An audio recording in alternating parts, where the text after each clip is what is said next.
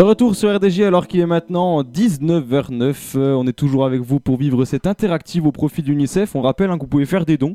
Si vous êtes sur le site de la radio, eh bien vous, cliquez sur le bouton bleu faire un don et vous pouvez donner euh, euro ou plus euh, pour les enfants en Ukraine qui ont besoin de votre aide, on est actuellement, je crois, à 1516 euros dans la cagnotte. C'est déjà incroyable. On avait passé le cap des 1000 pendant les 24 heures de RDG, donc n'hésitez surtout pas eh bien, à continuer à donner. C'est ce qui nous euh, permet aussi eh bien, de faire connaître la radio et de faire connaître euh, eh l'UNICEF, même si on connaît tous au moins deux noms UNICEF, mais leur initiative et leur projet est très importante. Donc on, on continue comme ça, vraiment pour eux. Alors, on va parler maintenant un petit peu d'histoire et aujourd'hui j'avais prévu de vous parler d'un personnage historique du Moyen Âge ou d'Antiquité. Je voulais enfin sortir de cette période si passionnante qu'est celle du XXe siècle. Et puis j'ai reçu un message de ma mère il y a deux jours m'annonçant la mort d'une personne qui compte beaucoup pour moi. Alors si je vous dis Jacqueline Tessier, euh, ce nom ne vous dit certainement rien, et pourtant, ce fut une femme comme on, comme on en connaît peu. Alors vous vous en doutez, si je vous dis que je pensais faire une chronique sur une personne plus lointaine que d'habitude, mais que j'ai changé mes programmes, c'est que cette personne revient s'inscrire dans la période que je traite si souvent. Jacqueline Tessier a été déportée, mais a aussi résisté. Et je peux vous dire qu'il en fallait du courage pour résister alors qu'elle était de confession juive.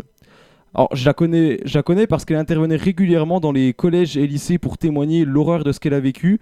Mon père a eu la chance de la rencontrer dans le cadre de son travail et m'a toujours dit qu'il s'agissait d'une rencontre hors du commun et inoubliable. J'avais avec mon frère Robin comme projet de l'interviewer pour RDG puisqu'elle séjournait à Rocher-Beaupré, dans le Doubs, donc non loin de chez nous. Nous voulions faire perdurer sa mémoire à travers notre antenne. C'est désormais euh, évidemment trop tard. Jacqueline nous a quittés le 20 mars dernier et je ne l'ai jamais rencontrée. Alors j'espère désormais qu'elle repose en paix. Bien, je vais, euh, expliquer un peu le pourquoi du comment. Euh, alors n'attendons plus longtemps pour, pour entrer dans l'histoire aux côtés de Jacqueline Tessier.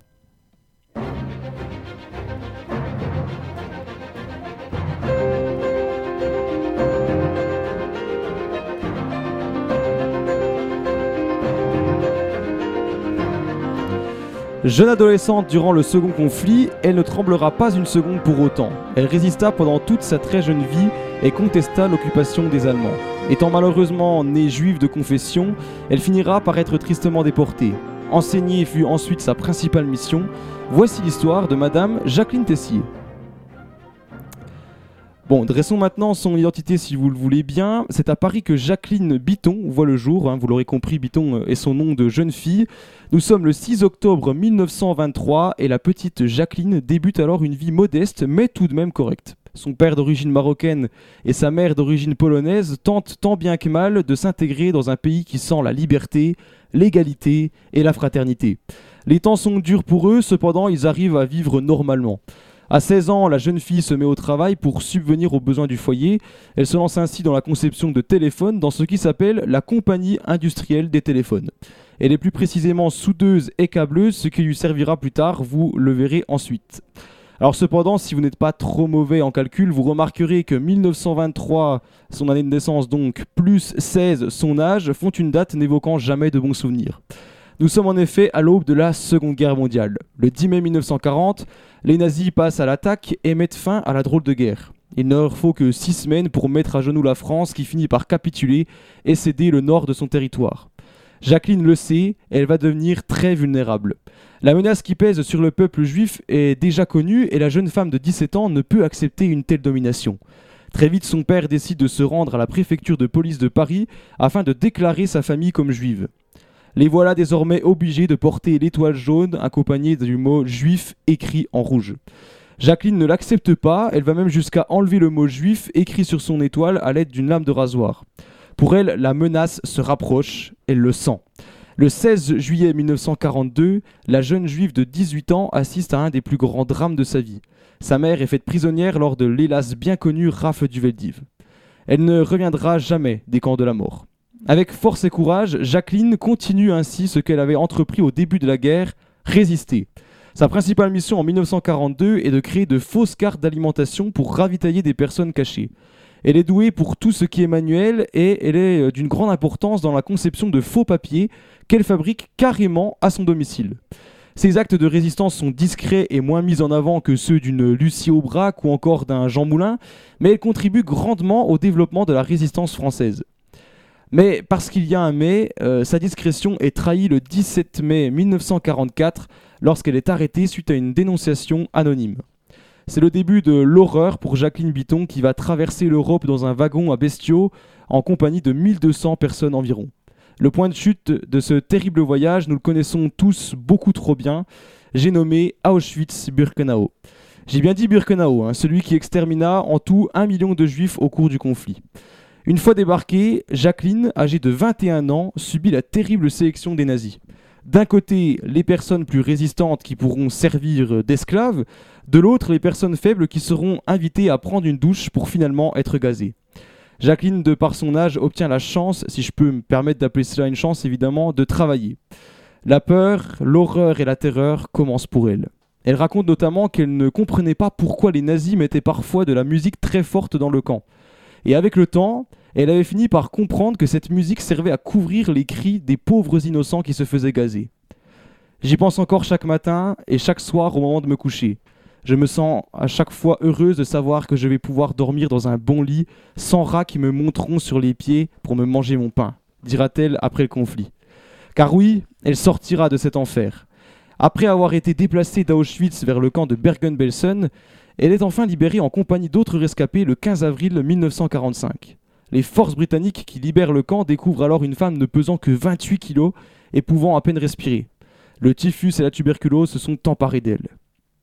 Après plusieurs jours passés à l'hôpital, Jacqueline est tirée d'affaire, mais elle doit attendre le mois de juin pour rentrer car les médecins estiment qu'elle est encore contagieuse.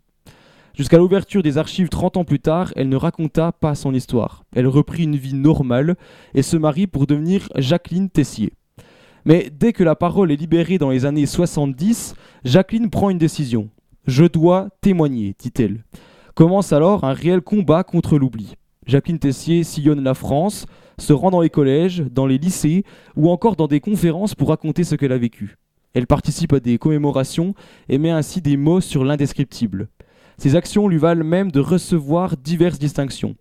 Madame Tessier sera notamment nommée chevalier dans l'ordre national de l'ordre national euh, de la Légion d'honneur le 17 mars 2006. Elle est aussi nommée officier de la Légion d'honneur pour ses interventions en milieu scolaire le 1er janvier 2020 et puis en 2015 à l'occasion du 70e anniversaire de la libération des camps de concentration et d'extermination, Anne Hidalgo, maire de Paris, lui remet la médaille de la ville de Paris, échelon vermeil. Ces quelques distinctions illustrent à quel point cette femme fut importante pour notre pays. À 95 ans passés, Jacqueline Tessier disait Tant que je peux témoigner, tant que je peux expliquer, je le fais. Surtout en ce moment avec Internet et le négationnisme, c'est révoltant. On a souffert, on a vécu toute notre vie avec un numéro tatoué sur le bras. Il faut qu'ils le sachent, les jeunes. Et elle a raison, il faut qu'on le sache. Alors oui, je vous ai déjà parlé d'Anne Frank il y a quelques semaines, mais on n'en parlera jamais assez de ce que fut la Shoah. L'actualité nous rappelle constamment que tout peut basculer et le peu de mémoire qui nous restera servira peut-être à dresser les fondations d'un avenir meilleur. Avec Madame Tessier, c'est une voix portant l'histoire et il ne reste plus beaucoup de personnes pour témoigner. À titre d'exemple, dans ma région, il ne reste plus qu'une personne rescapée des camps de la mort. Mais si les voix s'éteignent, la mémoire, elle, brûlera à jamais. Voilà, je dédicace donc cette chronique à Madame Tessier. Et à travers elle, je voulais vraiment remercier également l'ensemble des individus qui prennent toujours encore aujourd'hui euh, la parole pour faire perdurer le souvenir, que ce soit pour la Shoah ou bien d'autres choses, évidemment. Euh, c'est important de continuer à, faire vivre tout ça.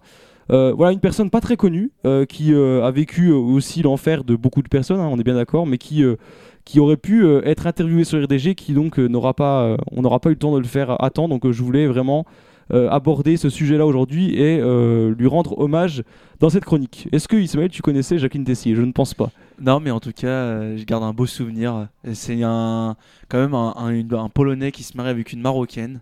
Euh, c'est euh, pour ses parents mélange quoi. Pour ses parents. Ah, oui, non, mais ça a déjà été difficile pendant son enfance euh, avec cette intégration qu'il fallait mettre en place et puis ensuite, ben, évidemment, la, Seconde Guerre mondiale n'a pas aidé tout ça, mais en tout cas, c'était une grande dame qui est donc décédée, je rappelle, le 20 mars dernier, donc il y a 4 jours précisément. Et on va revenir parler de toute autre chose après avoir mis une note un peu pas négative mais un peu plus triste. On va revenir parler de cinéma. Alors est-ce que tu nous prévoit du tragique, du comique, Non, non, non, du- non, non, non, je- d'action peut-être Ça, ça- ça, c'est un peu plus d'action et d'animation pour être plus précis.